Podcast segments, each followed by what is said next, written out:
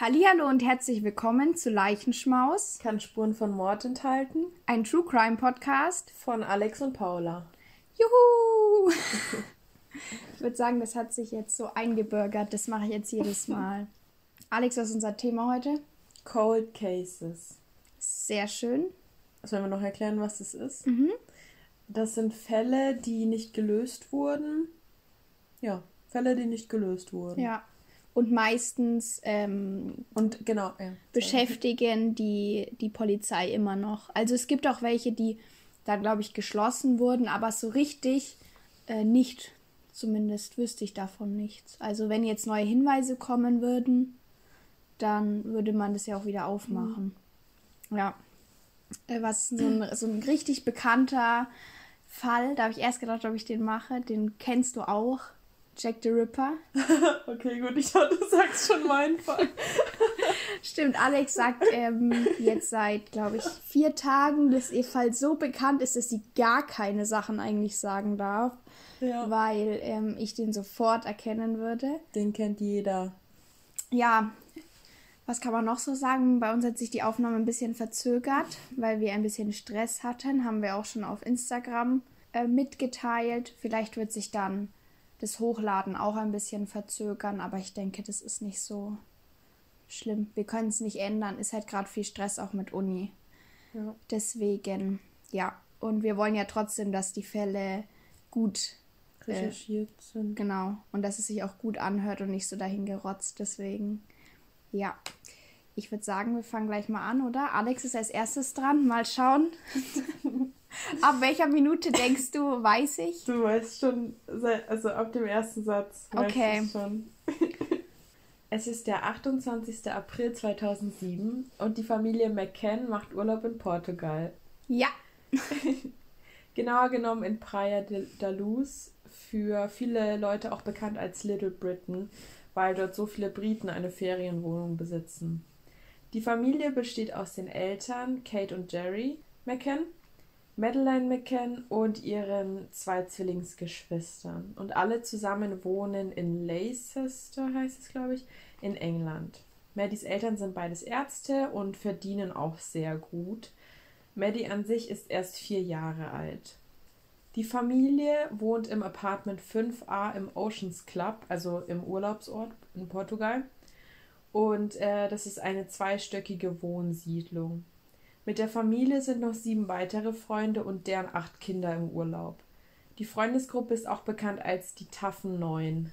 Die Familie ahnt noch nicht, was für schreckliche Zeiten auf sie zukommen.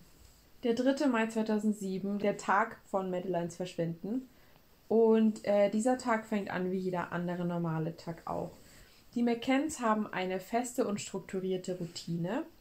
Und erst werden die Kinder in den Kids Club gebracht im Resort. Also das ist sowas wie äh, so ein Kinderhort. Nach dem Kids Club isst die Familie zusammen Mittagessen in der Ferienwohnung, bevor die Familie sich dazu entschließt, im Pool planschen zu gehen. Dort am Pool macht Kate auch das letzte Foto von Madeline. Nach dem Planschen bringt Kate die Kinder wieder zurück in die Ferienwohnung, während sich Jerry eine Tennisstunde gönnt. Und kurz darauf bringen Kate und Jerry die Kinder wieder in den Kids Club damit sie zu Abend essen können, also die Kinder dort, bevor sie wieder in die Wohnung müssen zum Schlafen. Um ungefähr 20 Uhr bringen die McCanns ihre Kinder ins Bett. Hier muss ich dann auch nochmal sagen, äh, dass generell das Apartment nicht in diesem Resort liegt, sondern ein paar Meter weiter weg. Also man muss erstmal um die Ecke gehen und dann über eine Straße, danach am Pool vorbei also an diesem Pool ist schon dieser ganze Resort. Aber ich komme gleich nochmal dazu. Auf jeden Fall haben die Betten in der, kind in der Ferienwohnung eine Kindersicherung. Also ich weiß nicht, ob es genau die Betten sind oder generell die Zimmertüren, aber da gibt es eine Kindersicherung, damit die Kinder nicht immer ähm, aus dem Zimmer spazieren können, vor allem wenn die Eltern nicht da sind. Und das war jetzt auch nochmal wichtig. So, die McCanns trinken danach noch ein Gläschen Wein und dann machen sie sich auf den Weg zur Tapas Bar im Resort. Und das ist eben, also diese Tapas Bar, die liegt genau neben dem Pool. Also um dahin zu kommen, musst du über die Straße, um die Ecke und am Pool vorbei, wie ich das gerade gesagt habe. Das Apartment war ungefähr 50 Meter von der Bar entfernt. Aber das sagen nur die McCanns. Also ich glaube, dass äh, die Strecke noch ein bisschen weiter weg ist. Aber das ist nicht zu 100% sicher. Die McCanns haben sich mit ihren sieben anderen Freunden verabredet und sind die ersten der Reservierung. Die Erwachsenen haben jeden Tag den gleichen Ablauf. An der Rezeption hängt auch ein Zettel, auf dem steht, dass die Familie McCann und deren Freunde immer um Punkt 20.30 Uhr den gleichen Tisch reserviert haben oder reserviert, dass der gleiche Tisch reserviert sein soll, weil die Eltern von dort aus auf die Apartments schauen können. Später hat sich herausgestellt, dass man von dort aus nur, ich glaube, die Fenster sehen kann. Also du kannst nur die Wohnungen an sich sehen, aber keine Türen und äh, keine Eingänge und so. Also der Blick ist nicht so gut. Jedenfalls ist der Plan so, dass jede 20 bis 30 Minuten ein Elternteil nach den Kindern sieht. Um 20.55 Uhr fängt dieser Routinecheck an. Der erste, der nach den Kindern sieht, ist Matt Oldfield. Um 20.55 Uhr schaut er nach seinen Kindern und um ca. 21.05 Uhr nach den Kindern der McCanns. Alles gut und die Kinder schlafen ruhig. Hier muss ich jetzt auch nochmal sagen, die McCanns haben, bevor sie gegangen sind zum Abendessen, äh, ihre hintere Terrassentür offen gelassen, damit sie äh, die Vordertür nicht immer aufsperren müssen und sie damit die Kinder nicht aufwecken. Außerdem kann die Terrassentür nur von innen geschlossen werden. Also deswegen mussten sie sie auch offen lassen. Aber die Vorhänge waren vor der Tür. Also man hat die Tür nicht so gut gesehen. Kurz nach 21 Uhr sieht Jane Tanner, auch eine Freundin der McKenns, auf dem Weg zu den Apartments einen dunkelhaarigen, circa 1,70 großen Mann, der ein kleines Mädchen mit einem pinken Pyjama in den Armen trägt. Sie denkt sich erstmal nichts dabei, weil es ja ein Urlaubsort ist und da sehr viele Familien mit ihren Kindern sind. Da kann es schon mal sein, dass man einen Vater mit seiner Tochter in den Armen sieht. Jedenfalls hat Jane diese Beschreibung auch der Polizei weitergegeben. Diese haben das aber erst am 25. Mai der Presse weitergegeben. Jahre später, im Oktober 2013, wurde dieser Mann identifiziert. Es war einfach nur ein Mann, der seine Tochter von dem Kids Club äh, zurück nach Hause getragen hat. Um 21.30 Uhr. Warte mal, die Tochter war im Pyjama Mhm. Im Kids Club, okay. Mhm. Anscheinend. Also vielleicht hatte sie auch einfach was Pinkes an. Okay. Aber ja, die hat, das heißt Pyjama, hat gedacht, das wäre einer. Ja, ist okay. Ja. Um 21.30 Uhr soll Kate noch einmal nach ihren Kindern schauen. Aber Matt Oldfield möchte eh gerade losgehen und schlägt äh, deswegen vor, er könne gleichzeitig auch nach ihren Kindern schauen. Kate nimmt das Angebot an. Als Matt in der Wohnung steht, fällt ihm auf, dass die Schlafzimmertür etwas weiter offen steht, er denkt sich aber nichts dabei. Er spitzt nur kurz rein und sieht die Zwillinge, kann aber nicht garantieren, dass er Maddie gesehen hat und oder das Schlafzimmerfenster weiter offen steht oder nicht. Also da frage ich mich auch, wieso bietest du es an, wenn du nicht richtig ins Zimmer reinguckst? Vor allem, wenn man jetzt so eine Abmachung macht, dann vertraut man doch den ja, anderen und das sind auch. Ja auch Freunde. Genau, dass die halt gescheit nach den Kindern schauen und nicht nur so, ah, naja, das würde schon passen. Ja, ja. Jetzt ist 22 Uhr. Kate ist diesmal dran mit dem Routinecheck. Als sie zurück in die Wohnung geht, fällt ihr auf, dass die Schlafzimmertür wie von einem Windstoß oder Luftzug zugezogen ist. Sie geht ins Schlafzimmer und sieht, dass das Fenster offen ist. Außerdem bemerkt sie, dass Madeline verschwunden ist.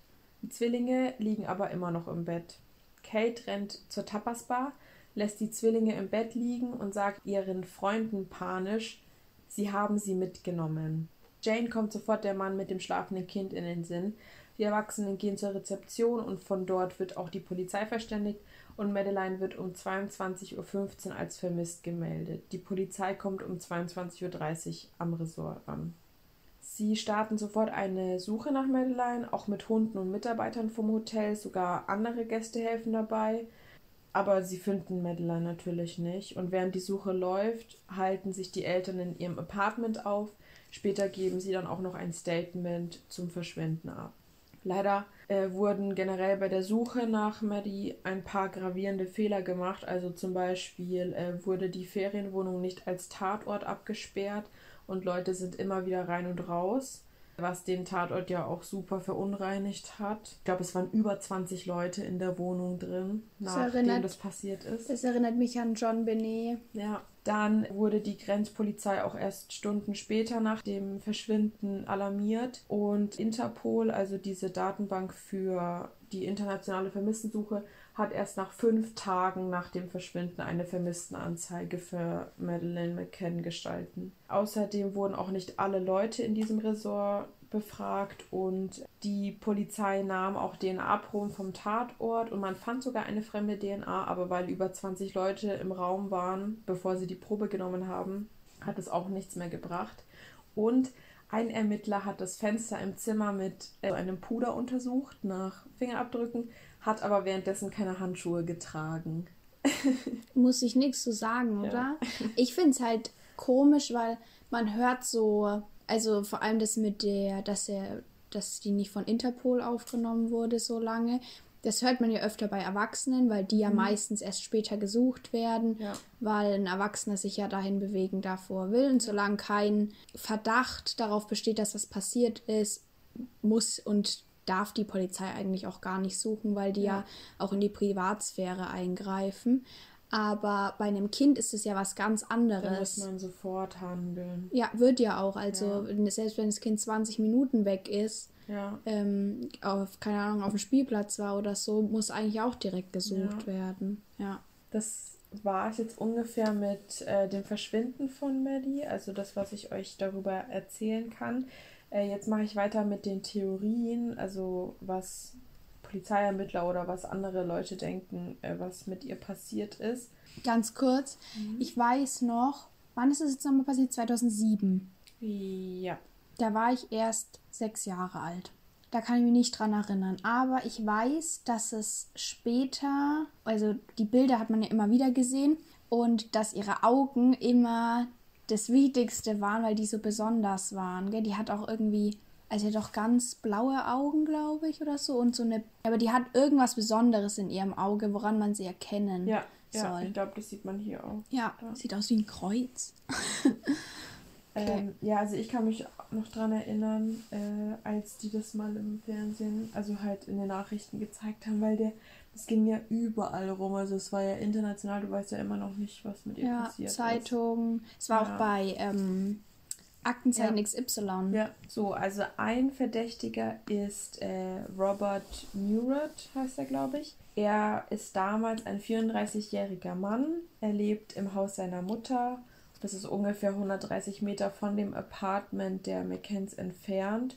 Und der Grund, warum er verdächtigt wird, ist, weil eine Journalistin des Sunday Mirror Papers zur Polizei gegangen ist und ausgesagt hat, dass sie es sehr verdächtig findet, dass Robert so viele Fragen bezüglich ähm, Madeleines Verschwinden stellt und weil er sich generell sehr für den Fall interessiert hat und auch sehr oft an irgendwelchen Orten war, wenn die Polizei da war. Robert sagt halt, dass er auch aus England kommt. Er hat auch eine Tochter in Maddies Alter und deswegen will er die Familie unterstützen, wo er kann.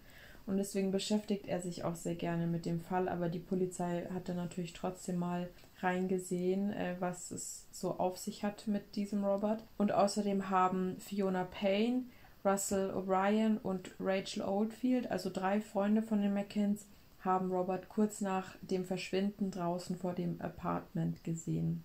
Oder vor den Apartments generell. Was jetzt auch nicht so komisch ist, finde ich, weil äh, er wohnt ja nur 130 Meter davon entfernt ungefähr. Ja. Ja, außerdem hat auch eine Oceans Club, also ein Oceans Club Kindermädchen hat ihn auch gesehen vor den Apartments. Roberts Mutter bestätigt, dass er am Abend des Verschwindens zu Hause war und am 15. Mai gibt es eine Hausdurchsuchung bei Robert. Die Beamten haben da das Wasser in seinem Pool rausgelassen und haben auch sein Handy und sein Computer durchsucht. Außerdem haben auch Hunde seinen Garten durchsucht und es wurden auch weitere Freunde von Robert be befragt. Am 4. und 5. August wurde Roberts Haus nochmal durchsucht, beziehungsweise das von seiner Mutter, und die Ermittler haben aber nichts gefunden. Im Juli 2014 wird einer von Roberts Freunden noch einmal als Zeuge befragt und Robert wird noch einmal mit acht anderen äh, auch in 2014 befragt. 2017 erzählt Roberts Mutter dem BBC, dass sie abends am Apartment 5a vorbeigefahren ist und eine verdächtige Frau in einem pflaumenfarbenen Top gesehen hat und sie hat sich sehr merkwürdig benommen. Außerdem hat sie noch gesagt, dass sie einen kleinen braunen Mietwagen gesehen hat und dieses Auto ist am Apartment vorbeigerast und in eine Einbahnstraße reingefahren, aber falsch herum. Also, also entgegengesetzt. Genau, ne? entgegengesetzt. Und das war auch das erste Mal, dass sie der Polizei davon erzählt hat, obwohl es schon so lange her ist. Also das fand ich auch sehr merkwürdig. Auf jeden Fall gehen die Ermittlungen weiter und die Polizei hat immer wieder verschiedene potenzielle Täter im Blick. Aber die Hauptverdächtigen sind eigentlich die Eltern. Und äh, das war eben auch in den Medien ganz groß, das weißt du bestimmt auch. Die Medien haben sich sehr stark gegen die Eltern gerichtet, weil sie sich in Anführungsstrichen komisch verhalten haben, weil sie einfach nervös gewirkt haben und weil sie auch geschwitzt haben. Und also am Anfang, kurz nach dem Verschwinden von Madeline, waren die Eltern sehr erschüttert. Also die haben auch geweint, zumindest die Mutter und so. Und ich glaube, die Mutter hat geweint. Aber irgendwann mal haben sie einfach nicht mehr geweint und sah, also ich finde schon, dass wenn man auch jetzt Interviews sieht oder so, dass sie auf jeden Fall traurig gewirkt haben, aber ich kann auch verstehen, dass man dann einfach nicht mehr weiter weinen will, vor allem wenn tausende Kameras auf dich gerichtet sind und du eh schon in so einem schlechten Licht stehst, ich weiß auch nicht. An Jerrys erstem Interview am 4. Mai 2007 sagte er, dass sie durch den geschlossenen Vordereingang in das Apartment rein sind, aber bei einer zweiten Befragung am 10. Mai sagte er, dass sie durch die offene Terrassentür am Hintereingang in die Wohnung gekommen sind. Und die Polizei fand das hier halt sehr merkwürdig, weil es für sie halt einfach keinen Sinn ergeben hat. Also ich finde es auch komisch, dass sie die Terrassentür offen lassen, nur damit sie nicht mit dem Schlüssel durch den Vordereingang müssen. Das also vor allem in einem fremden Land, sage ich jetzt mal, du hast zwei zweijährige Babys im Bett liegen und ein vierjähriges Kind. Überall sind Kindersicherungen, weil du Angst hast, dass die durch die Wohnung spazieren und dann lässt du sie trotzdem alleine mit einer offenen Tür. Außerdem findet die Polizei es komisch, dass Kate, als sie gesehen hat, dass Madeline verschwunden ist, einfach zurück in die Tapasbar ist, aber ihre Kinder in der Wohnung gelassen hat und eben geschrien hat, sie haben sie mitgenommen. Es gibt noch eine Theorie, dass der Außenverschluss am Fenster neben Madelines Bett kaputt war beziehungsweise sich von außen öffnen ließ und somit eben jemand eingebrochen ist. Die Polizei sagt aber, dass das Fenster nur von außen geöffnet werden könnte, wenn man sehr starke Gewalt anwendet und am Fenster waren aber nirgendwo äh, Spuren der Gewaltanwendung zu sehen. Kate hat aber auch gesagt, dass das Fenster offen war, als sie in das Zimmer kam. Was ich mich dann gefragt habe, wenn das Fenster offen war, wie haben diese Babys nicht gehört, dass dann jemand reingekommen ist durch das Fenster? Beziehungsweise wenn jemand das Fenster halt eben aufgemacht hätte von außen, dann hätten das die Kinder doch erst recht gehört und hätten geheult, weil es gilt bestimmt nicht für alle Babys, aber total viele Babys sind ja voll, also empfindlich und wachen bei jedem kleinsten Geräusch auf und heulen voll rum und das hätte ja auch Aufmerksamkeit erregt. Deswegen finde ich das auch ein bisschen merkwürdig. Viele Leute denken auch, dass es keine Entführung war, sondern dass Madelines Eltern das alles aufgezogen haben, weil viele Menschen es eben verdächtig finden, dass Kate nach Maddys Verschwinden nicht sowas gesagt hat wie Maddie liegt nicht mehr im Bett oder Maddie ist verschwunden, sondern eben gleich, dass dass irgendwer sie mitgenommen haben muss. Eine andere Theorie ist, dass Madeline aufgrund irgendeines Unfalls, also ich habe halt sehr oft gehört, ähm, dass Leute denken, dass die Eltern sie, also ihr eine Überdosis verabreicht haben von irgendwelchen Beruhigungstabletten und dass sie deswegen gestorben ist, dass die Eltern ihre Leiche einen Monat versteckt haben und sie dann mit Hilfe eines Mietwagens an einem unbekannten Ort entsorgt haben krass, weil die Polizei ja die Wohnung natürlich durchsucht hat und also das Mietauto und viele sagen auch, oh, sie haben sich ein Mietauto geholt, um die Leiche zu entsorgen, aber die waren ja dann ständig in Portugal, einfach weil sie sich ja auch um den Fall kümmern mussten. Dann ist es ja klar, dass sie sich einen Mietwagen holen, um besser irgendwo hinzukommen. Ich habe auch gesehen, dass Bluthunde Blut als Spürhunde, die ja. auf Blut spezialisiert ja, genau. sind. Ja dass diese auch durch die Wohnung sind und die Wohnung durchsucht haben und auch im Auto. Und in der Wohnung haben sie, glaube ich, sogar mal was gerochen. Das war dann auch ganz stark in den Medien, aber dann hat sich am Ende herausgestellt, dass irgendwie ein Fehler war, weil die Hunde ja auch nicht immer zu 100% korrekt sein können. Und die haben das dann nochmal mit anderen Hunden gemacht und die haben da gar nichts gerochen. Am 28. Juni fragen die McCanns bei der Polizei an, Hilfe von einem ehemaligen Polizeiermittler namens Danny Kruger zu erhalten. Dieser hat ein Gerät entwickelt, welches dabei helfen kann, vermisste Leute aufzuspüren mit Hilfe von deren DNA und Satelliten. Andere Wissenschaftler sagen aber über ihn bzw. über dieses Gerät, dass es nicht korrekt ist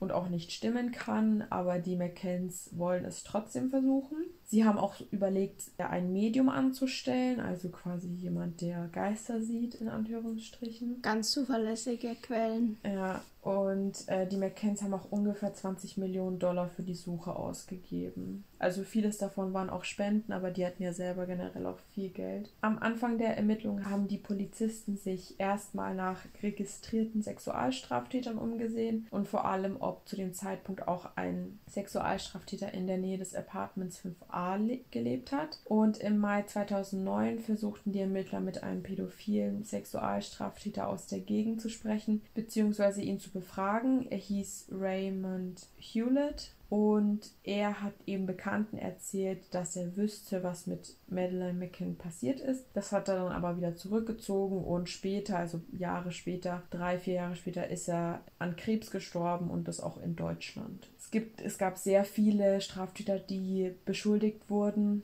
Auch Straftäter, die eben erzählt haben, dass sie irgendwas wissen, aber das ist ja total oft so, dass die irgendwas sagen, nur um eine mildere Strafe zu bekommen oder so. Also das muss auch gar nicht stimmen und das hat in diesem Fall auch nicht gestimmt. Das ist bei meinem Fall auch so. Das ist schon traurig. Also krass, dass Leute sowas machen. Ja. Was auch noch eine große Theorie ist, dass es irgendwas mit Menschenhandel zu tun hat, weil Portugal eben ein ich habe gelesen, ein großes Profil zum Menschenhandel hat. Also es gibt sehr viel Menschenhandel, Sexhandel und auch Zwangsarbeit in Portugal.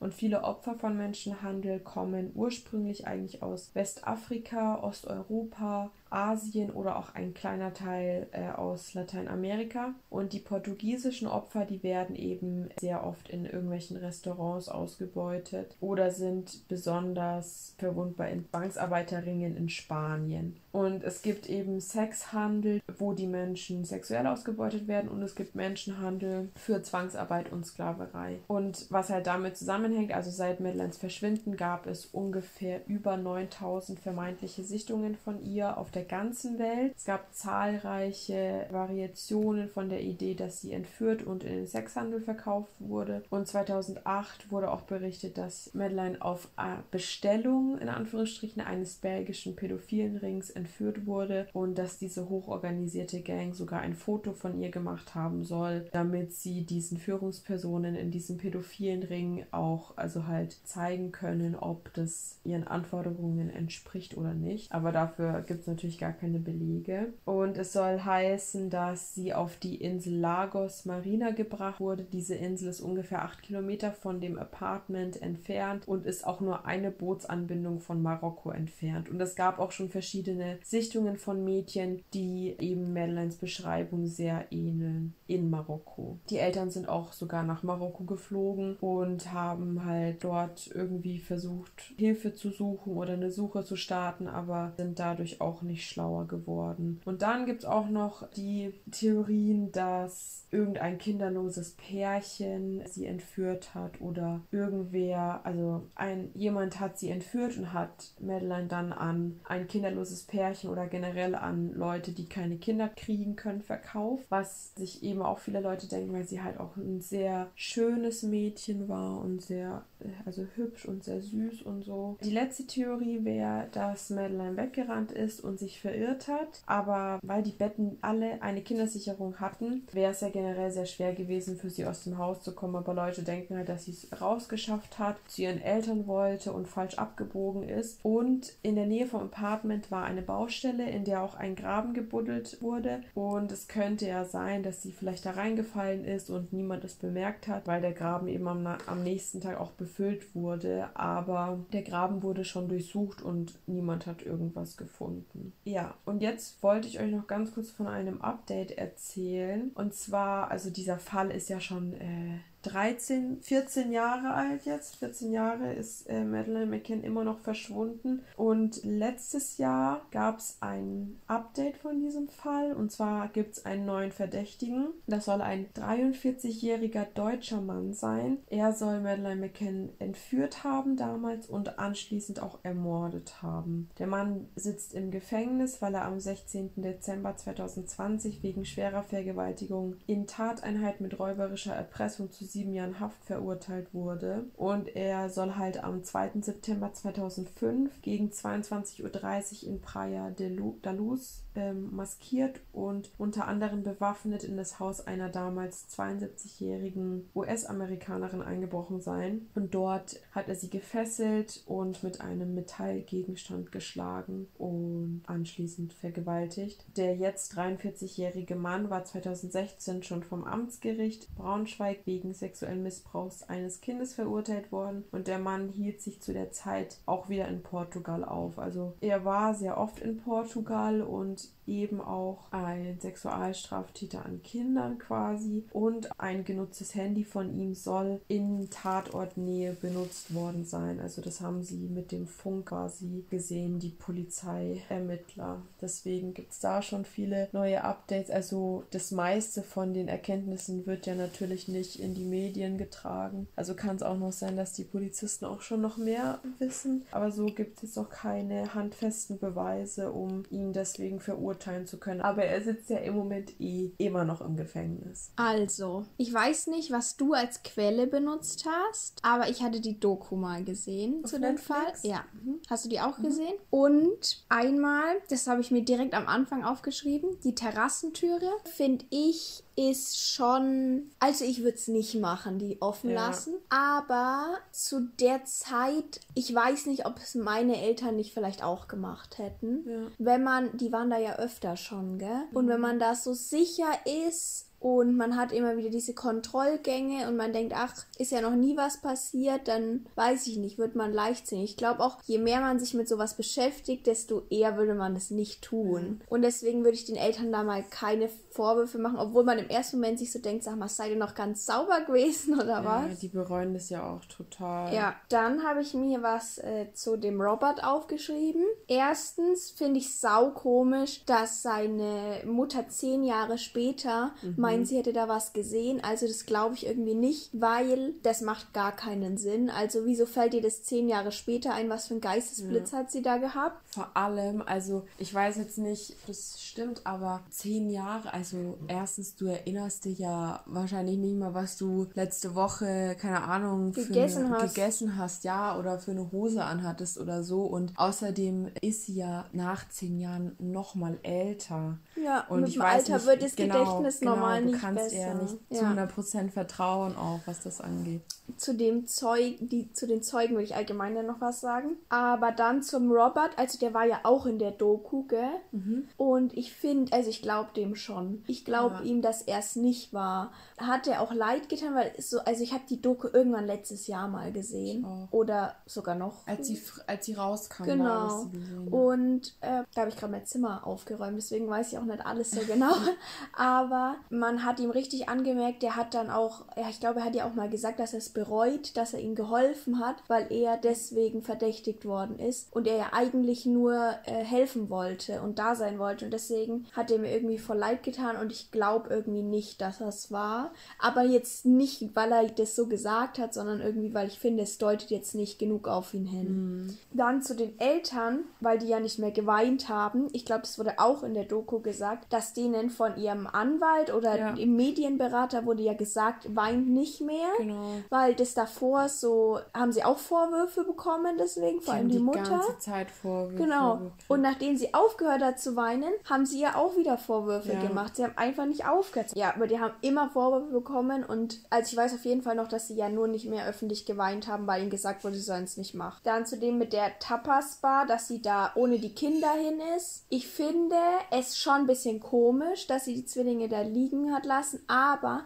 ich denke mir, wenn ich sehen würde, fuck, mein Kind ist weg, ich glaube, ich würde auch nicht rational handeln in dem Moment. Und man weiß ja nicht. So, sie war halt, scheiße, ich muss jetzt sofort jemanden holen. Die äh, Maddie ist weg und nicht, ah ja, die anderen beiden sind noch da. Also ich kann das schon, kann mir schon vorstellen, dass es dann passiert. Ich finde es aber auch komisch, dass sie dann so gesagt hat, sie haben sie geholt, mhm. dass sie dann von der Mehrzahl gesprochen hat. Aber ich weiß auch nicht, ob das in der Doku thematisiert wurde, aber vielleicht hatten die ja auch irgendwie, weil die ja doch eben relativ viel Geld hatten, die waren doch beide Ärzte, gell? Mhm. Man weiß ja nie, vielleicht hatten die Leute, die was gegen sie hatten oder so und haben mhm. gedacht im ersten Moment, es waren vielleicht die oder so. Man, man weiß es nicht. Aber im Allgemeinen kann ich mir schon vorstellen, dass halt man dann einfach losläuft, ohne da großartig drüber nachzudenken. Ja, vor allem gibt es ja auch keine richtige Art und Weise, wie du in so einer Situation reagieren kannst. Ja. Also die war wahrscheinlich total perplex und wusste nicht, was sie machen soll. Ja. Und es ist ja auch viel schneller, wenn du deine zwei Babys im Bett schlafen lässt, anstatt sie aufzuwecken, sie zu beruhigen, weil die wahrscheinlich noch heulen oder so und ja. dann beide mitnimmst zur Bar. Und ich weiß auch noch, dass gesagt wurde,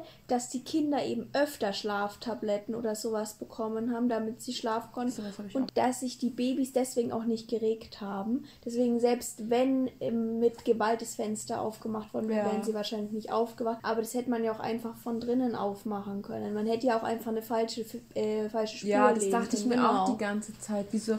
Es kann ja sein, dass jemand einfach so das Fenster geöffnet hat, um eine falsche äh, Fährte zu legen. Ja, genau. Und all allgemein zu den Zeugen. Ich glaube, das habe ich letztens auch auf unserem Insta-Account gesehen, dass Marc Benecke halt gesagt hat, dass Zeugen in 90 Prozent nicht die Wahrheit sagen, weil sie es gar nicht wissen, weil unser ja. Gehirn sich nur Sachen merkt, die es für wichtig empfindet und neutrale Reize werden gar nicht abgespeichert. Das heißt, wenn du jemanden auf der Straße vorbeilaufen siehst, dann merkst du dir das normalerweise nicht, weil es, es unwichtig genau, so. weil es unwichtig für dich ist. Ja. Und deswegen macht es zum Beispiel noch mal mehr keinen Sinn, dass die sich nach zehn Jahren auch Eben. daran erinnernd, erinnern wollte und auch die ganzen Leute, die irgendwen gesehen haben wollen, meistens äh, haben Menschen gar nicht so ein gutes Bild von dem Täter, wie sie immer denken. Ja und wissen eigentlich gar nichts. So. Und es ist ja auch so, wenn du sieben Leute befragst zu einer Tat, kriegst du sieben verschiedene Aussagen, ja. weil alle das irgendwie anders erlebt haben. Und weil unser Gehirn, das ist auch noch sowas, wir merken uns Sachen in, also schemenhaft teilweise, so wie ein Restaurantbesuch, da merken wir uns nicht jede Einzelheit, sondern Sachen, die immer wieder passieren, werden einfach aus alten Erlebnissen dazu gedichtet. Und so verändert sich das immer ein bisschen. Genau, der letzte Punkt ist dann der Tatverdächtige. Also da habe ich schon ein Bild gesehen von dem. Man kann sowas ja immer nicht am Bild so beurteilen, aber er ist schon ein bisschen creepy. Und der hat ja, glaube ich, auch in Deutschland in so einem, so voll dem kaputten verlassen, wie so ein Bunker. Also eigentlich nicht, aber so, so eine verlassene Hütte irgendwo. Echt? Ja, da hat er so Sachen gelagert. Ach, ja, ja, ja, ja, ja, ja.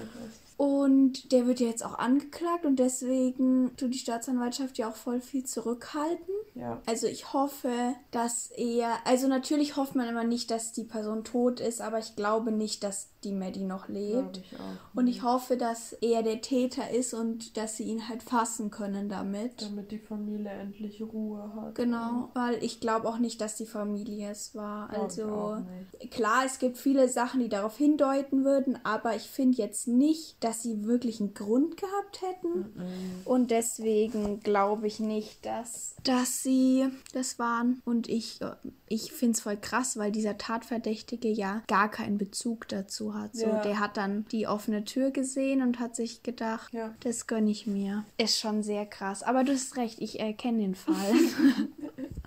Ja. Ich habe am Anfang. Ich wäre auch echt enttäuscht gewesen, wenn du ihn nicht gekannt hättest. Am Anfang hat, also Alex hat so MM geschrieben und ich war so, hä, mag ich die? Und dann sie so, ja, keine Ahnung, also schon irgendwie, aber jetzt, ich weiß jetzt nicht. Und dann habe ich einfach gedacht, es geht um Marilyn Monroe, weil es davor die Verschwörungstheorien gibt, aber ja. Ja, weil wenn ich MMC geschrieben hätte, dann hätte ich es sofort, sofort gewusst. Ja. Deswegen dachte ich mir, okay. Ja, ist schon schon der schlauere Weg so gewesen. Okay. In meinem Fall kennst du vielleicht, weiß ich nicht genau. Am 15.01.1947. Betty Börsinger geht mit ihrer kleinen Tochter durch die Norton Avenue. Da war zu dem Zeitpunkt noch relativ viel Brachland. Also man wollte dort bauen, aber es wurde noch nicht genutzt dafür. Sie war total unter Zeitstress, ihre Tochter war am Kränkeln und sie wollte einfach nur ihre Schuhe reparieren lassen. Läuft da lang und sieht in dem Brachland was liegen und denkt erst es ist eine Porzellanpuppe und geht näher hin und erkennt, es ist keine Porzellanpuppe, es ist eine Frau, die in der Hälfte durchgeschnitten wurde. Sie rennt sofort mit ihrer Tochter zum nächstgelegenen Haus und ruft bei der Polizei an. Und die Polizisten treffen zwischen 10.30 Uhr und 11 Uhr am Tatort ein, aber auch die Reporter treffen zu dem Zeitpunkt ein. An dem Tatort sagt man, dass pures Chaos geherrscht hätte und dass alle unkontrolliert über den Tatort gelaufen wären und die Spuren vernichtet hätten, aber dafür gibt es überhaupt keine Belege. Und auf den Fotos, die es vom Tatort gibt, das sind viel zu viele leider, provider wird halt genau das Gegenteil gezeigt, dass sich eigentlich die Reporter total gut an die Regeln gehalten haben und nur die Polizei den Tatort wirklich betreten hat. Und die Leitung für diesen Mordfall bekommt Harry Hansen und Ray Pinker untersucht die Leiche und der war ganz, ganz bekannt zu dem Zeitpunkt. Die Leiche selber wurde auf Höhe der Taille zerteilt. Ober- und Unterkörper wurden mit 30 cm Entfernung voneinander abgelegt. Die Innereien wurden wurden wieder reingesteckt bzw. unter die Gesäßbacken geklemmt, damit sie nicht rausquillen. Die Leiche war nackt. Sowohl ihre Vagina als auch ihre eine Brust wurde verstümmelt. Ihre Beine waren auch gespreizt und ihre Mundwinkel wurden zu einem sogenannten Glasgow Smile aufgeschlitzt. Das bedeutet bis zu den Wangenknochen hoch und das war so ein typisches Tatverhalten von Mafia-Leuten. Genau, ich weiß aber nicht genau warum. Und sie hatte Fesselspuren an den Handgelenken und auch am Hals und auf ihrem Körper wurde Tic-Tac-Toe eingeritzt. Ihr wurden auch ihre eigenen Haare in die Scheide eingeführt. Und das Auffälligste an dem Tatort zu dem Zeitpunkt war, dass er sehr sauber und fast blutleer war. Und deswegen stellte man dann auch fest, dass es gar nicht der Tatort war, sondern nur der Fundort, weil es macht keinen Sinn, so brutal wie die zugerichtet war, müsste da eine riesen Blutlache sein, war es aber nicht. Das heißt, dass der Mörder die Leiche Leiche komplett ausbluten hat lassen und dann noch gewaschen hat, bevor er sie dahin gebracht hat. Und es gab am Fundort ein paar Indizien, und zwar einen Zementsack, auf dem ein paar Blutspritzer waren. Der lag oberhalb der Toten, aber es ist halt unsicher, ob der schon vorher da lag oder ob der Mörder den dahin gebracht hat. Und am Straßenrand waren auch Abdrücke von einem Autoreifen und von einem Schuhabsatz. Kann man jetzt aber halt auch nicht sagen, ob das zu 100% vom Täter war. Auffallend ist, dass der Täter sie eindeutig präsentieren wollte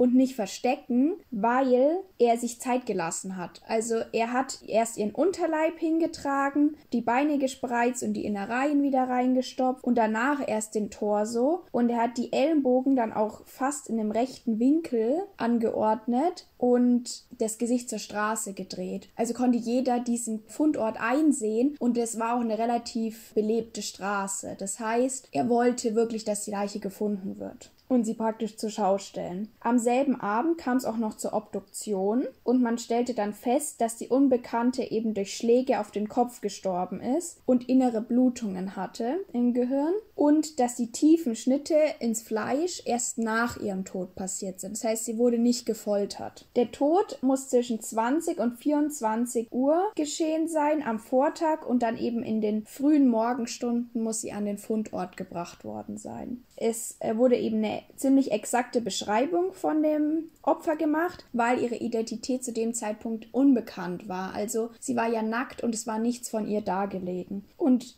Dann hieß es eben, es ist eine 20 bis 30 Jahre alte Frau, 1,65 groß, 52 Kilo, braune Haare, hellblaue Augen und extrem schlechte Zähne. Außerdem wurden Fingerabdrücke von ihr genommen und die wurden dann ans FBI weitergeleitet. Das stellte dann fest, dass das Opfer Elizabeth Short heißt und dass sie auf einem Militärstützpunkt mal gearbeitet hatte.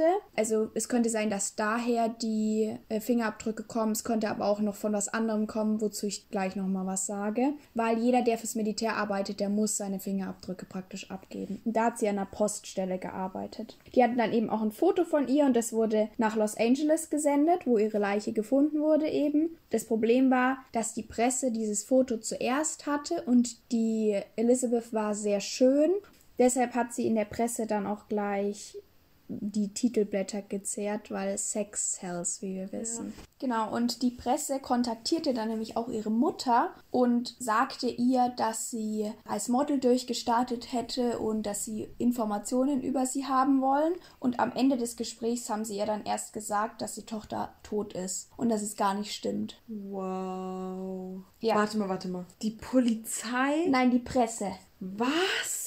Was? Echt jetzt? Also man wow. muss man muss bedenken, dass es ja auch schon länger her ist. Da lief es noch ein bisschen anders. Krass, die Arme. Ja. Wow, die Arme.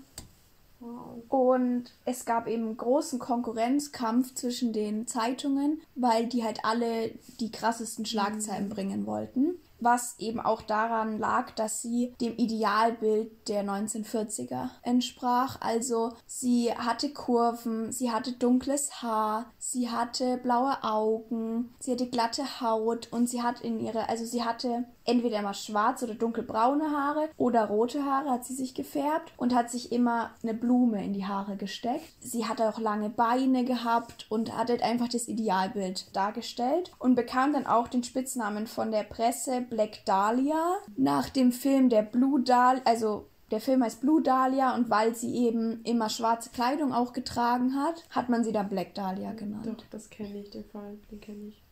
Ja, der ist viel präsenter nochmal in Amerika als in Deutschland, aber wenn man das viel anschaut, dann kennt man den meistens. um mal zu ihr zu kommen, also Elizabeth Short wurde am 29. Juli 1924 in Hyde Park in Massachusetts geboren, also nicht im Park, sondern ist auch ein Stadtteil da. Und sie war eine von fünf Töchtern von Phoebe und Cleo Short. Und der Vater entwarf und baute Minigolfplätze und hat eben so viel Geld damit verdient, dass er dann irgendwann auch ein eigenes Haus kaufen konnte. Das war dann in Medford. Aber durch die Weltwirtschaftskrise ist er pleite gegangen eines Tages ist er einfach verschwunden. Also man hat sein Auto gefunden und er war einfach weg. Und alle dachten halt, dass er sich umgebracht hätte. Man hat jetzt seine Leiche nicht gefunden, aber die waren sich alle sicher, ja, der konnte nicht damit umgehen, dass er kein Geld mehr hat und war halt weg. Und die Mutter musste dann in eine kleine Wohnung ziehen und hat eben nicht so viel Geld verdient und musste sich halt praktisch mit Schneiderarbeiten über Wasser halten und hat später dann als Buchhalterin gearbeitet, aber das ist halt mit fünf Töchtern trotzdem zu wenig Geld Geld einfach. Also die hatten keinen so schönen Lebensstandard mehr, wie sie davor hatten. Und vor allem, weil sie ja auch nochmal eine Frau war. Also sie hat sowieso schon weniger verdient. Hat man dann später noch erfahren, was mit dem Vater passiert ist? Da komme ich jetzt zu. Und zwar zehn Jahre später hat sie einen Brief von ihrem Ehemann bekommen, woraus kam, dass er sich eine neue Existenz aufgebaut hat und einfach keine Lust hatte, für sechs andere Leute zu sorgen, also fünf Töchter und seine Frau, dass er jetzt aber wieder bereit wäre, sie alle aufzunehmen. Nachdem sie schon erwachsen sind wahrscheinlich. Ja, beziehungsweise und nachdem die Mutter sich zehn Jahre ja. lang abgequält hat, ja. ja. Und er sich nicht mehr um sie kümmern muss. Und die Mädchen waren alle noch relativ klein, aber ich weiß nicht, wie alt sie alle waren. Okay. Ich weiß nur, dass Elizabeth sich nicht an ihren Vater wirklich erinnern konnte. Die Mutter wollte das aber nicht mehr und hat auch keinen Kontakt mehr zu ihm gesucht. Also ich würde es ja, auch nicht wollen. Natürlich, zehn Jahre, das ist wow. Ja, Elizabeth Short hatte allgemein keine so leichte Kindheit, weil sie von Anfang an extrem starke Atembeschwerden hatte und später dann auch eine chronische Bronchitis und Asthma entwickelt hat. Das heißt, sie musste sehr darunter leiden einfach unter ihren gesundheitlichen Problemen. Elizabeth verbrachte deshalb auch die Wintermonate in Miami, also im Süden, damit praktisch ihre Atembeschwerden nicht so extrem oh. sind. Und mit 19 wollte sie dann ihren Vater kennenlernen und träumte halt davon, dass sie in Hollywood vielleicht Schauspielerin werden könnte oder Model oder so, oder also einfach Karriere machen. Und deswegen ist sie dann zu ihrem Vater, weil der in der Nähe von San Francisco gewohnt hat aber die Beziehung war gar nicht gut. Also die hatten halt auch ganz unterschiedliche Rollenvorstellungen. Und in einer Quelle wird gesagt, dass der Vater extreme Schuldgefühle hätte, aber in allen anderen wird es nicht erwähnt. Deswegen weiß ich nicht, inwiefern das mit reinspielt. Aber auf jeden Fall erwartete er von ihr, dass sie die Hausfrau macht und halt putzt und was weiß ich. Und sie hat halt auf die Freiheit gehofft da und dass sie einfach mal ein bisschen machen kann, was sie will. Und 1943 hat sie dann auch ein einen Job in einer Poststelle des Armeelagers Camp Cook in Lompoc angenommen und dort blieb sie dann acht Monate. So lang war sie nirgendwo anders dauerhaft. Also die hat ihren Vater dann auch da verlassen, weil sie halt keinen Bock mehr hatte. Und da war er sie rausgeworfen hat. Da widersprechen sich die Quellen auch ein bisschen. Sie blühte dort total auf, weil sie eben extrem viele Komplimente auch von den Soldaten bekommen hat und von allen, die ja nicht so viele Frauen gesehen haben. Und sie war ja wirklich hübsch und das hat ihrem Selbstbewusstsein sehr geholfen. Im September 1943 wurde sie dann von der Polizei erwischt, wie sie mit einer Freundin und zwei Soldaten in einem Privathaus Alkohol trank in Santa Barbara. Und das ist eine Straftat ja, weil da dürfen die ja erst ab 21 Alkohol Alkohol trinken. Und deswegen hat die Polizei sie mitgenommen und auch Fotos und so von ihr gemacht und sie auch in die Datenbank aufgenommen. Das heißt, das FBI könnte das auch daher gehabt haben. Aber die Polizistin hatte Mitleid mit ihr und äh, wurde dann mit einer Busfahrkarte nach Hause zu ihrer Mama nach Medford geschickt von ihr. Und in den nächsten Jahren lebte sie dann mal hier und mal dort. Also es wirklich mal in Georgia, mal in Kalifornien und mal in Florida und hielt sich eben mit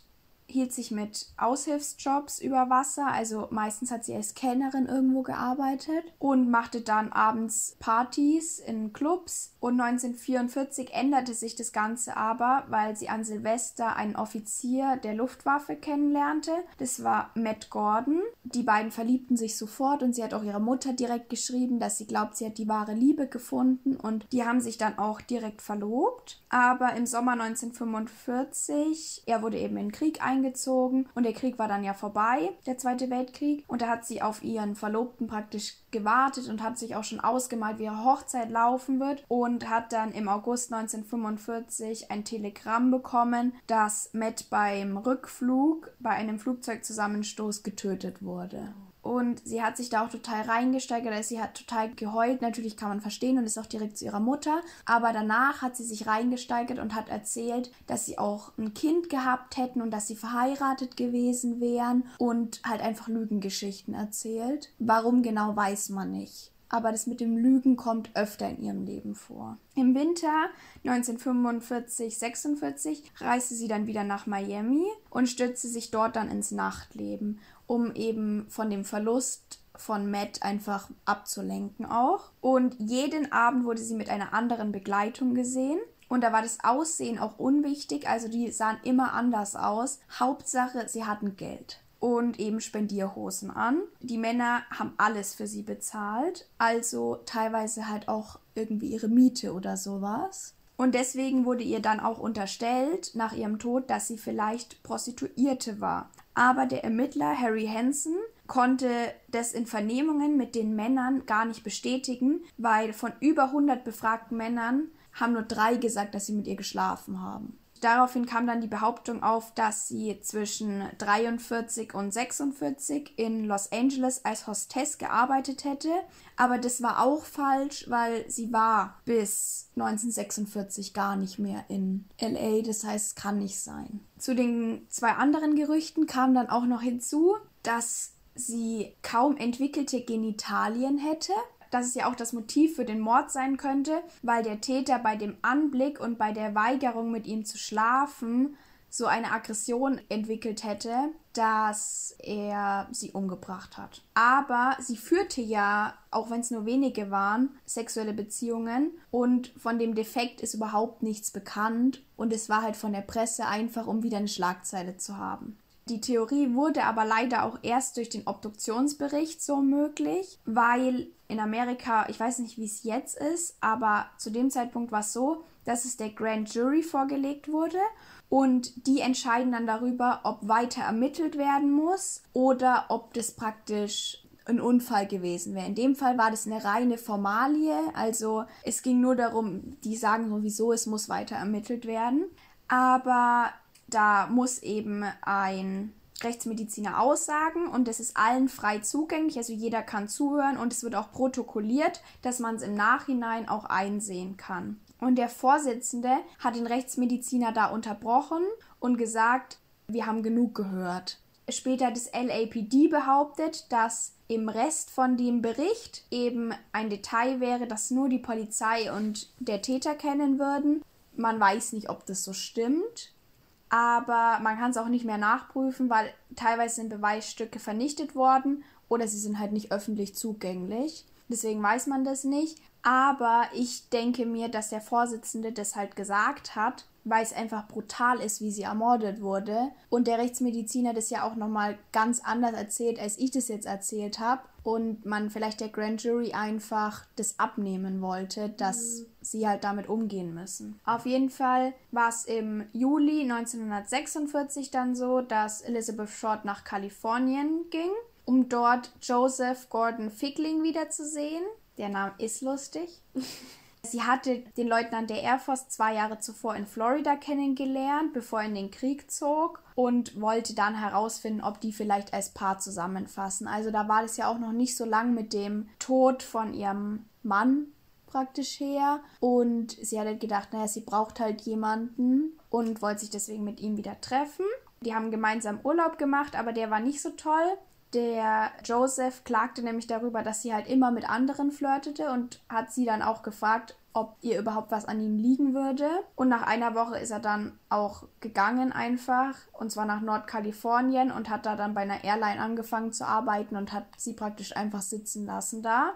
Aber die beiden hatten weiter Kontakt und er schickte ihr auch weiterhin Geld, wenn sie halt ganz arm dran war. Und der letzte Brief von der Black Dahlia kam am 8.01.1947, sechs Tage vor ihrem Tod. Sie sagte, sie würde nach Chicago ziehen und könnte dort als Model arbeiten. Und es ist eine Lüge. Und man weiß auch nicht, warum sie gelogen hat, weil es bringt ihr eigentlich nichts. Aber weiß man, ob sie es wirklich geschrieben hat? Man ist sich, glaube ich, relativ sicher. Also ich habe nirgendwo gefunden, dass ich es nicht geschrieben hätte. Und sie ist da auch noch nicht verschwunden gewesen. Also es hätte keinen Sinn gemacht, wieso sie es nicht hätte schreiben Wem hat sie den Brief geschrieben? Eben diesem Joseph Gordon. Elizabeth hatte sehr große finanzielle Probleme, vor allem nach der Trennung in Anführungsstrichen von Joseph. Verschlimmerte sich das Ganze nochmal. Sie zog dann nach Los Angeles und wollte da wahrscheinlich ihren Schauspieltraum erfüllen aber sie wechselte in den letzten sechs Lebensmonaten von Unterkunft zu Unterkunft. Hauptsache, es war billig. Einen Monat lang teilte sie sich mit acht anderen Frauen eine Zwei-Zimmer-Wohnung. Und da hat der Vermieter einen Dollar pro Nacht genommen und selbst das konnte sie oft nicht zahlen und ist dann einfach abgehauen, wenn er das Geld holen wollte. Und die Mitbewohnerin haben dann im Nachhinein auch erzählt, also haben sie der Presse erzählt, dass sie jeden Abend mit einem anderen Mann unterwegs war und dass sie keinen Job mehr hatte. Und ihr Verhalten war eben total widersprüchlich und schwer nachzuvollziehen.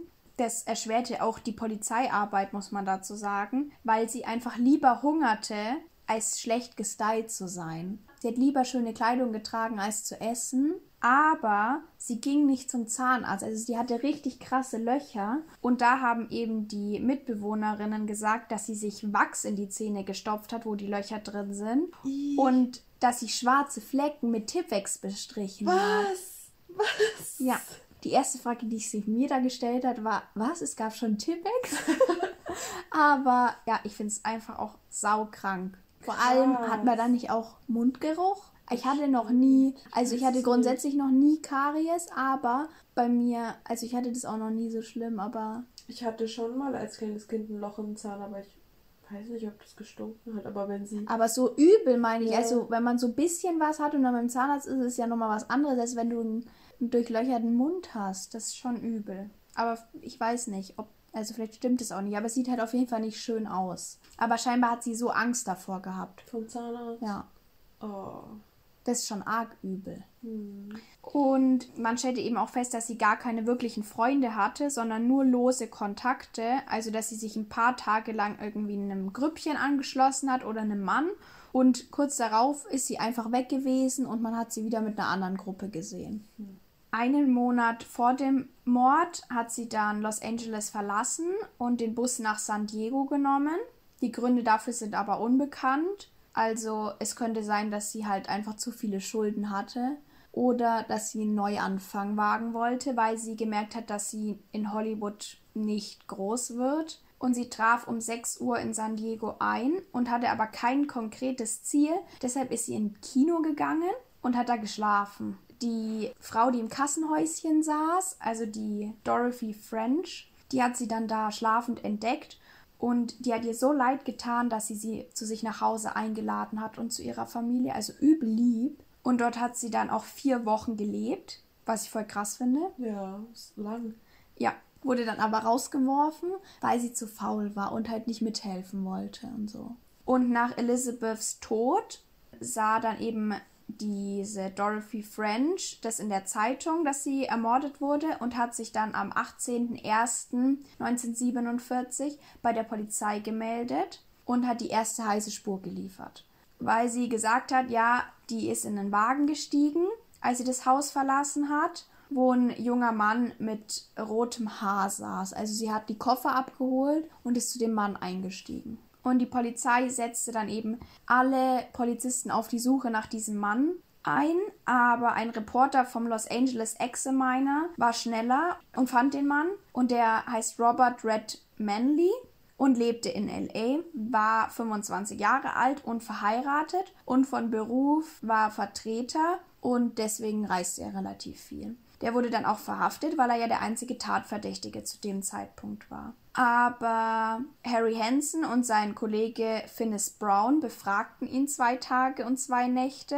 Und dann kam raus, dass er ein wasserdichtes Alibi hat. Und er hat auch zwei Lügendetektor-Tests bestanden, wobei das ja nicht sicher ist. Aber das Alibi war wirklich wasserdicht, weil die hatten an dem Abend einen Spieleabend mit Nachbarn und den Eltern von seiner Frau. Und da hat man ihn halt einfach gesehen.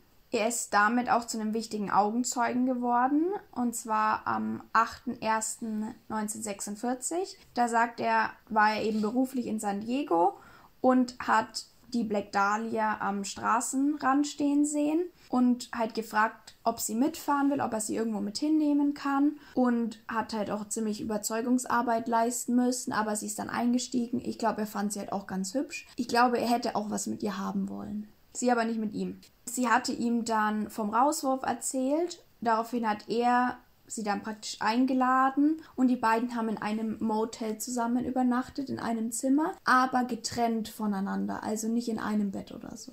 Und davor haben sie eben das Gepäck bei dieser Dorothy abgeholt und da hat die ihn auch gesehen. Einen Tag später brachte er sie dann nach LA, weil sie gesagt hat, sie will da jetzt unbedingt hin.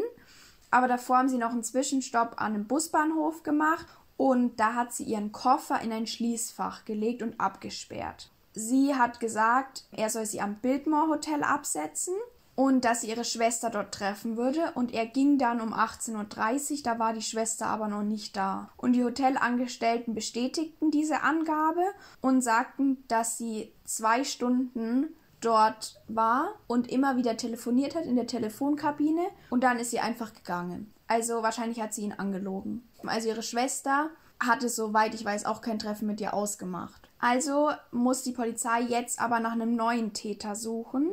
Und da wurde ihr Vater kurze Zeit verdächtigt. Der lebte nämlich inzwischen in LA, nur fünf Kilometer vom Fundort entfernt. Aber er sagte, dass sie seit drei Jahren keinen Kontakt mehr haben, weil sie so schlampig war das, was ich sau krass finde, er wollte nicht mal ihre Leiche identifizieren. Er hat gesagt, interessiert mich nicht, will ich nicht. Was? Und dann musste die Mutter extra von der Ostküste anfliegen, um sie zu identifizieren. Man kann halt dazu sagen, der Vater war ein ziemliches Arschloch, aber er ist nachweislich kein Mörder gewesen. Also er hat auch ein Alibi, soweit ich weiß. Die Polizei befragte mehrere tausend Leute zu allem Möglichen.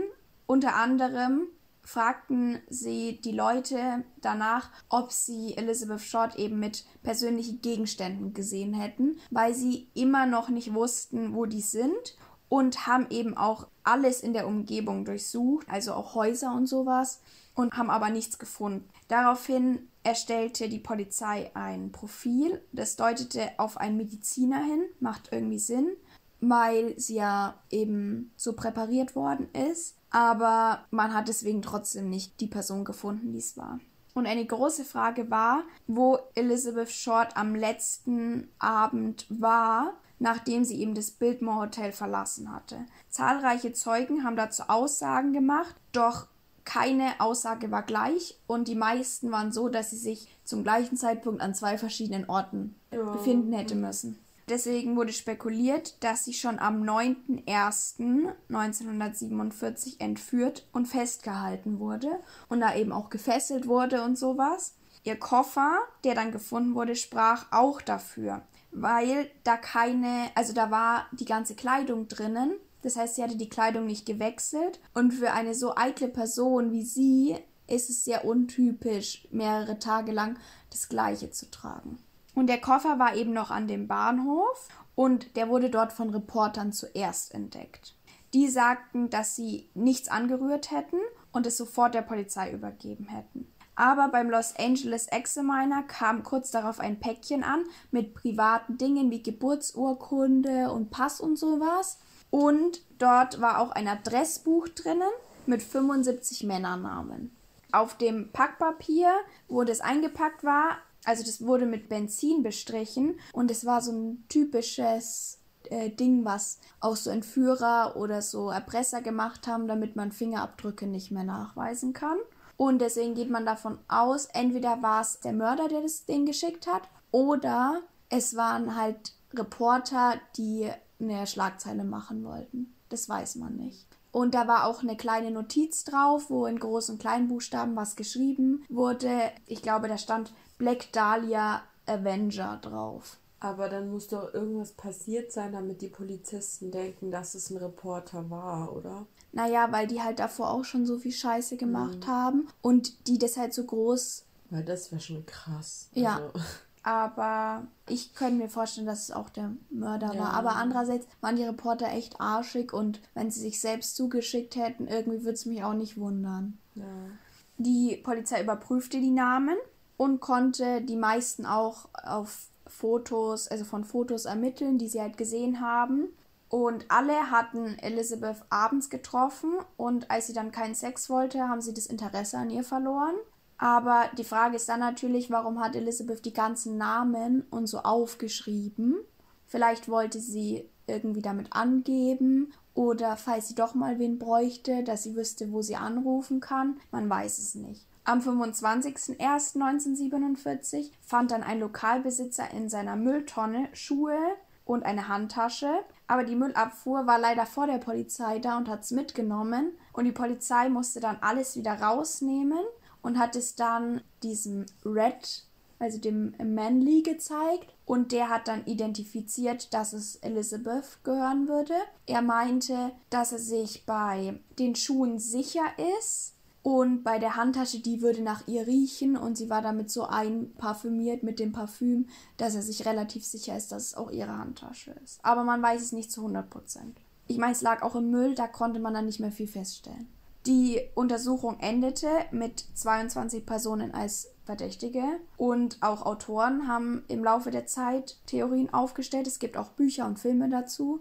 Offiziell ist der Fall ungelöst und wird weiter untersucht, aber keiner glaubt mehr an eine Lösung, weil es ja jetzt auch schon über 70 Jahre her ist und es ja auch keine neuen Beweise gibt und die Leute, die als Täter in Frage kommen, ja eigentlich auch alle schon tot sind, zum Großteil. Ja.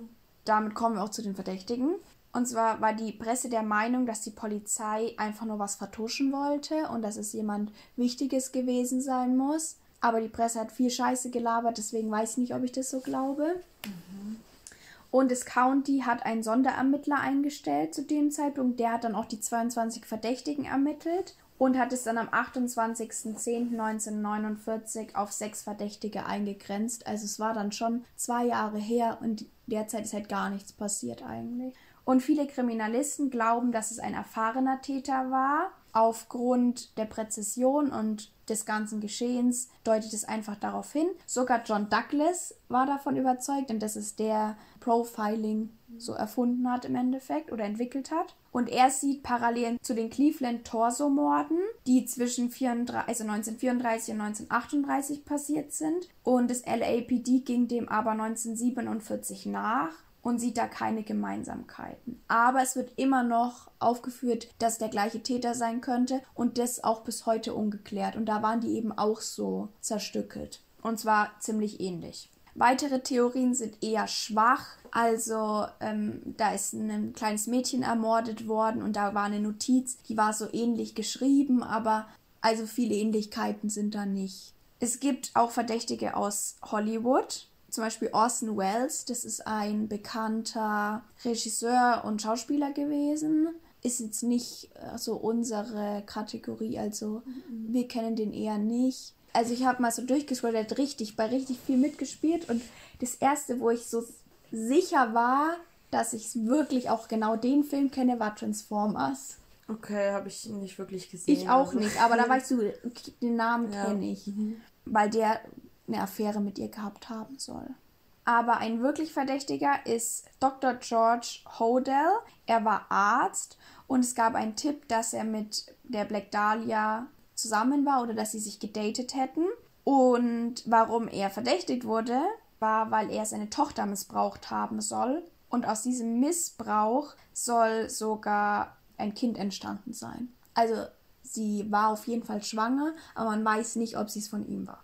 Und er war eben extrem reich und hatte deswegen halt auch seine Beziehungen so. Und man weiß jetzt nicht genau, was sein Motiv gewesen wäre, aber er war halt schon ein ekliger Mensch, deswegen wird mhm. er, wurde er verdächtigt. Und die Polizei hat ihn dann auch überwacht mit Tonaufnahme und da hat er am Telefon gesagt, wenn ich sie getötet habe, kann es niemand beweisen, weil meine Sekretärin tot ist. Okay. Und seine Sekretärin ist an einer in Anführungsstrichen Überdosis gestorben, mhm. die er ihr genauso gegeben haben könnte. Deswegen ist es ein bisschen seltsam. Und das Krasse ist, sein Sohn glaubt, dass er sie getötet hat. Und der hat auch ein Buch darüber geschrieben. Und er ist auch der Meinung, dass sein Vater noch mehr Menschen getötet hat. Und ich glaube, es war sogar mal Thema, ob sein Vater nicht eben dieser Cleveland Ripper oder Torso-Mörder mhm. gewesen sein könnte, weil der eben auch relativ viel gereist ist und es würde Sinn machen. Und 2013 stellte man fest, als man das Haus von ihm abriss, dass irgendwie so wie Leichenreste in seinem Garten sind. So Knochen. Das nicht Oder irgendwie, ich weiß nicht genau, was es war. Also es war eher so, so, so Flüssigkeit, aber ich weiß nicht genau, wie das gewesen sein soll. Irgendwas, also irgendwelche Leichenreste auf jeden Fall. Da konnte ich nicht rausfinden, was genau das war, weil das habe ich nur in einer Quelle gesehen. Mhm. Also, ich weiß es nicht. Eine andere Verdächtige war zu dem Zeitpunkt auch eine Christine. Elizabeth hätte eine Zeit lang bei ihr gewohnt und die hätten auch was miteinander gehabt. Aber Elizabeth hätte auch was mit anderen Frauen gehabt und Christine wäre so eifersüchtig gewesen, dass es einen Streit gab und sie sie gewürgt hat und dann auf sie eingestochen hätte und sie dann am Fundort liegen gelassen hätte. Das macht keinen Sinn. Sie kann es nicht gewesen sein. Aber sie wusste eben von den Haaren, die abgeschnitten wurden und in ihre Vagina gesteckt wurden. Und es stimmt ja, und das wusste zu dem Zeitpunkt keiner. Und dann hat sie gesagt, dass sie das von einer Freundin wusste und dass sie so ein schlechtes Gewissen hatte, weil sie am Tag, wo Elizabeth gefunden wurde, mit Blut auf ihrer Kleidung aufgewacht ist und sie hat am Tag vorher so viel getrunken. Sie kann aber Elizabeth nicht getötet haben, also es war sie nicht. Sie hat vielleicht jemand anderen getötet und das weiß man nicht, bis heute nicht. Und sie dachte sich, sie gesteht einfach einen Mord, weil sie sich so schlecht gefühlt hat. Das, was daran so interessant ist, ist eigentlich, diese Freundin, die ihr das gesagt hat, sie meinte, die hätte bei der Polizei gearbeitet, aber man weiß es nicht. Und wieso gibt die sowas raus? und die wurde gar nie befragt. Also man hat sich die überhaupt nicht angeschaut. Genau, also die restlichen Verdächtigen waren Leslie Dillon, Mark Hansen, Karl Balsiger, Glenn Wolfe, Henry Hubert Hoffman und eben dieser Dr. George Hodel. Das waren dann die sechs Verdächtigen, die auch bis heute noch als verdächtig gelten. Zu den meisten findet man nichts. Nur noch zu dem Karl Balsiger, der war eben auch schon vorbestraft und die hatten ihn auch befragt und das, was er gesagt hat, hat halt nicht gestimmt. Also, dass er Elizabeth nicht mehr gesehen hätte. Und er hat auch erzählt, er hätte mit ihr den Koffer am Bahnhof abgegeben, aber zwei Tage vorher, als es eigentlich passiert ist. Und es macht halt keinen Sinn. Und er ist dann auch einfach verschwunden. Deswegen ist der noch mit aufgeführt und zu den anderen habe ich gar nichts finden können. Das heißt, da weiß ich nicht, warum die verdächtigt werden, aber der Fall ist eben bis heute nicht geklärt und ich denke auch nicht, dass er noch geklärt wird. Aber es ist so, dass es halt sehr ausgeschlachtet wird. Also es gibt eben sämtliche Bücher davon. Der Sohn von diesem Doktor hat auch ein Buch geschrieben und es gibt auch Filme dazu. Es gibt auch eine Serie auf Amazon Prime. Die wollte ich eigentlich angucken, aber die sind halt immer nur so ein bisschen an dem Fall angelehnt. Deswegen habe ich es dann nicht angeguckt, weil es keine wirklich gute Quelle gewesen wäre. Allgemein ist es echt seltsam, weil sich die Quellen teilweise widersprechen oder halt einfach ganz andere Geschichten erzählen. Ja, sie hat ja auch viel gelogen anscheinend. Ja, ich finde, das ist halt auch was und ich finde, die wichtigsten Indizien sind dieses Adressbuch irgendwie, das ist halt wichtig. Und ich finde schon diesen Doktor auch verdächtig, aber man weiß halt nicht, warum die anderen verdächtigt wurden. Deswegen würde ich mich auch jetzt nicht auf einen festlegen, wo ich mir sicher bin, dass der es war. Oder die. Eine Frau ist ja, glaube ich, dabei. Obwohl Leslie ist auch ein Männername, gell? Ich glaube schon. Kann sein, ja. Ich dachte am Anfang, dass es jemand vom Militär, vom Militär war, aber oder ist, aber das finde ich jetzt eher unlo also ja, ich glaube es so. auch nicht. Aber es, ich finde es schon krass, so auch was die Presse da so gemacht ja. hat. Ich denke aber nicht, dass die Polizei versucht hat, es zu vertuschen, weil sie ja schon recht viel gemacht ja, haben. Ja, glaube ich Fall. auch. Und es gibt Fälle, da macht die Polizei wirklich gar nichts, also gar nichts. Und ja. da könnte man sowas dann behaupten. Ich glaube auch, dass sie, dass sie halt einfach wirklich keinen Verdächtigen hatten oder niemanden, wo sie jetzt wirklich sagen konnten, der ist es. Und das, weil ich auch an die Theorie glaube, dass ein Serientäter Glaube ich auch, wollte ich auch sagen. Also ich glaube, vor allem, weil es ja auch früher noch mal viel schwerer war, Täter zu fassen. Ja. Du konntest viel leichter irgendwelche Straftaten begehen. Und ich glaube, das ist einfach ein Serienmörder, der vielleicht so auch gar nicht gefasst wurde ja. oder der mal gefasst wurde, aber nicht gesagt hat, also ja. dass er sie auch umgebracht hat.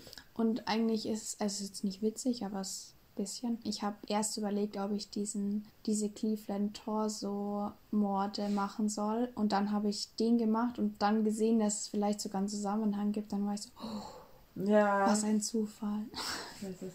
Es gibt ja schon noch recht viele Cold Cases. Ja. Ich denke, wir werden das bestimmt auch nochmal machen, weil es gibt auch so seltsame Fälle aus Deutschland. Das ist echt. Ich will es mir nicht vorstellen, wie es mir gehen würde, wenn in meiner Familie sowas passieren würde. Ja, ich meine, allein schon jetzt mit der Rebecca ja. Reusch, weißt du doch, glaube ich, ja. aus Berlin, die ist ja auch verschwunden und man weiß ja bis jetzt auch noch nicht so viel, beziehungsweise wie viel jetzt halt auch an die Medien weitergegeben wurde ja. und so. Ja, so viel zu unseren Cold Cases. Ich würde ganz kurz nochmal sagen, eine Empfehlung. Hast du eine Empfehlung für uns? Ich würde die Netflix-Doku-Serie über das Verschwinden von Madeleine McCann empfehlen, weil, also ich habe es zwar jetzt nicht für die Recherche äh, genutzt, aber ich habe mir das ja, als es rausgekommen ist, angeguckt und ich fand die wirklich richtig gut. Also es ist jetzt auch nochmal quasi auch nochmal die Seite der Eltern und die Eltern werden da auch gut dargestellt, sage ich jetzt mal, aber trotzdem lohnt es sich, das auf jeden Fall anzuschauen. Ja, die hat voll viel Kritik bekommen, ja. weil sie zu gut dargestellt worden wären. Ich fand die Doku auch gut. Ja. Also ich fand jetzt auch nicht, dass es so krass. Äh, nee. Äh, ich fand noch nie, dass die Eltern. Ich hatte die Eltern noch nie nee. so als äh, verdächtig im Sinn. Und sie haben ja schon erklärt, wie das mit den Eltern Also ja. wie die verdächtigt wurden. Ja. ja. Äh, meine Empfehlung ist die Netflix-Doku-Reihe Unsolved Mysteries. Also die habe ich jetzt schon, also schon länger her, dass ich die geschaut habe. Aber ich fand jede Folge, bis auf das mit den Aliens, fand ich sau interessant. Und es ist richtig gruselig und es ist halt auch alles ungeklärt. Und ich finde es auf jeden Fall wert, sich das anzuschauen. Und es ist halt echt spannend und man rätselt da voll mit. Also es ist natürlich nichts Schönes, weil es geht halt auch um Verschwinden und Mord und so, aber trotzdem finde ich, ist es sehenswert und es ist gut aufgearbeitet. Also es ist wirklich gut. Ich hoffe, es gibt eine zweite Staffel, weil die hat mir gefallen. Unser Schmaus oder Graues, die Alex weiß schon, ja. was sie nimmt. Dann fang mal an. Ich habe ein Graus mal wieder. Und zwar ist mir vorhin aufgefallen, dass ich Rahmspinat gar nicht gerne esse. Also ich finde Rahmspinat tatsächlich ziemlich ekelhaft. Einfach weil bei uns im Kindergarten, ich weiß nicht, ob ihr wisst, weil jedes Mal, wenn ich äh, das Leuten erzähle, muss ich denen erst erklären oder muss ich erst fragen, ob sie wissen, wie Henna riecht. Du weißt, wie Henna riecht? Ja. Und also mit Henna kann man sich ja die Haare färben und kann man ja auch für Tattoos und sowas benutzen und so. Also Sommersprossen. Äh, Oder also, Sommersprossen, ja, aber also ich meine auf der ja, Hand halt. Aber also nicht wirklich nicht unter der Haut, nein, nein, nein. Aber so, wenn ihr euch es, ja, halt, ja, auf jeden Fall kann man es auch als Sommersprossen benutzen. Und im Kindergarten gab es bei uns immer so widerlichen Rahmspinat. Der sah gar nicht aus wie normaler Rahmspinat, sondern so dunkel und so oh, ich kann es gar nicht erklären. Es hat nach Henna gerochen und ich mag auch den Geruch von Henna gar nicht. Also meine Schwester hat sich ab und zu die Haare damit gefärbt. Ich finde es mega ekelhaft. Ich habe jedes Mal fast gekotzt, wenn sie im Raum war mit der Haarfarbe im, in den Haaren. Und ja, das finde ich mega ekelhaft. Ja. Also ich stehe auf Rahmspinat. Ich mag Spinat allgemein, aber ich finde Rahmspinat einfach praktischer als Blattspinat. Blattspinat mag ich wiederum. Blattspinat ist auch voll gesund, das esse ich richtig gern, aber Rahmspinat ist einfach. Doch, ich stehe auf Rahmspinat. Ich stehe auf Spinat allgemein. Also als Kind mochte ich Spinat nicht so gerne, aber inzwischen liebe ich Spinat. Ich könnte einmal die Woche Minimum Spinat essen. Das ist bei Oliven so bei mir. Oliven mag ich inzwischen echt wirklich richtig gern. Ich hab Oliven schon immer geliebt. Wir sind eine Olivenfamilie. äh, aber also mein Graus, eigentlich wollte ich was ganz anderes machen, aber ich mache heute mal was, was nicht mit Essen zu tun hat. Hätte auch niemand gedacht, dass das nochmal passiert. Und zwar habe ich letztens Schmaus- und Graus-Sachen aufgeschrieben, weil ich da gerade so dran denken musste. Ich finde, Sylvester Stallone ist kein guter Schauspieler. und ich finde auch, also ich habe das Rocky Musical noch nie so richtig gesehen. Ich habe immer nur so Ausschnitte, wenn mal die so aufgetreten sind oder so. Das habe ich schon gesehen. Das interessiert mich schon nicht obwohl ich Musicals liebe. Aber ich würde mir lieber das achtmal angucken, als nochmal den Film mit Sylvester Stallone. Weil ich finde ihn einfach nicht gut, auch in allem anderen. Da gibt es doch auch die Filme mit Arnold Schwarzenegger. Ja. Das ist genau das gleiche. Ja. Ist für mich auch kein guter Schauspieler. Ich finde, das ist bei sehr vielen so. Also ich finde, manche haben da die Kurve gekriegt. Aber so viele so Typen, die irgendwie so, ich weiß gar nicht, sind es nicht, also sind ja eigentlich auch Quereinsteiger, oder? Ich finde auch den, wie heißt der? Vin, Vin Diesel, Diesel, genau. An dem musste ich auch Genau. Denken. Vin Diesel finde ich ist auch kein guter Schauspieler. Irgendwie, der ist noch besser als die anderen beiden zusammen, aber Sylvester Stallone ist einfach kein guter Schauspieler und Arnold Schwarzenegger auch nicht. Und ich verstehe nicht, wieso so viele Leute vorrangig männliche Lebewesen, den so, die so abfeiern. Weil das ist einfach, weiß ich nicht. Dann guck dir Jackie Chan oder so an. Also, das finde ich besser. Den finde ich besser als Sylvester Stallone. Eigentlich finde ich alles besser als Sylvester Stallone und Arnold Schwarzenegger. Ich finde einfach, es sind keine guten Schauspieler. Ja. Und sie hätten es nicht machen sollen. Und ich verstehe nicht, warum sie so gehypt werden. Zitat Ende. Ja. Ich würde sagen, ich, hab, ich könnte jetzt noch ragen, aber ich lasse es. Ja, ich habe Hunger. Ja, und ich würde sagen, wir hören hier auf. Mhm. Bis zum nächsten Mal. Ciao.